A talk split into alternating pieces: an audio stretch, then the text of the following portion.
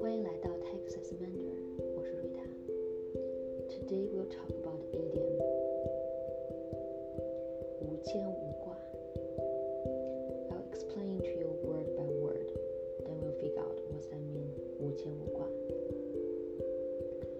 我觉得你们应该知道无，that means no。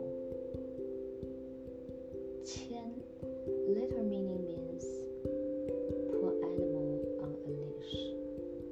For example，我牵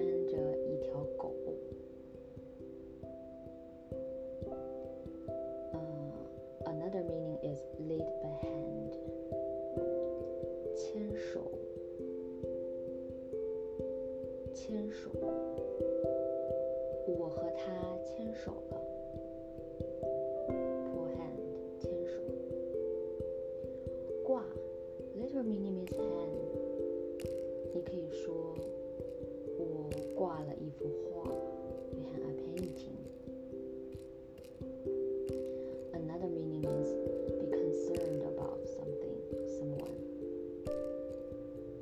Actually, 牵挂 is a voc- vocabulary that means worry about something, concern about something.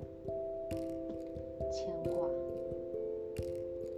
For me, I just understand oh, 牵 means pull someone something on your heart. 挂 hang on something or someone in your heart. That means be concerned about someone or something. So 无牵无挂 That means uh-huh I know you have figured out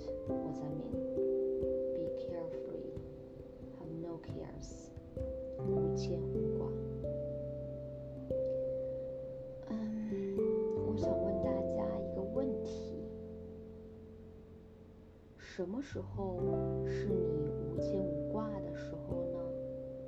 什么时候是你无牵无挂的时候呢？For me，我小的时候，我小的时候，childhood，我小的时候是我无牵无挂的时候。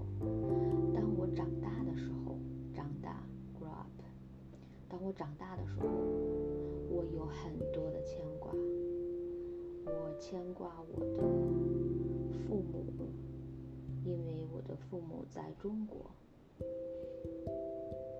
我呢在美国。嗯，我觉得很多人呢会牵挂很多的东西，比如呢，我有一些学生会牵挂他们的小孩，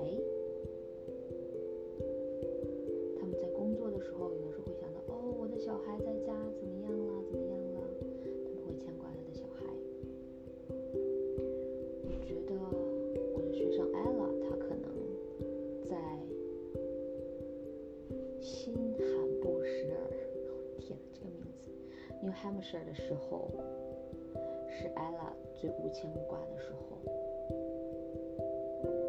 因为那个时候 Ella 还小，应该也没有那么多的事情，所以呢，我觉得我们每个人都是在小的时候 （childhood） 会是无牵无挂，当我们长大的时候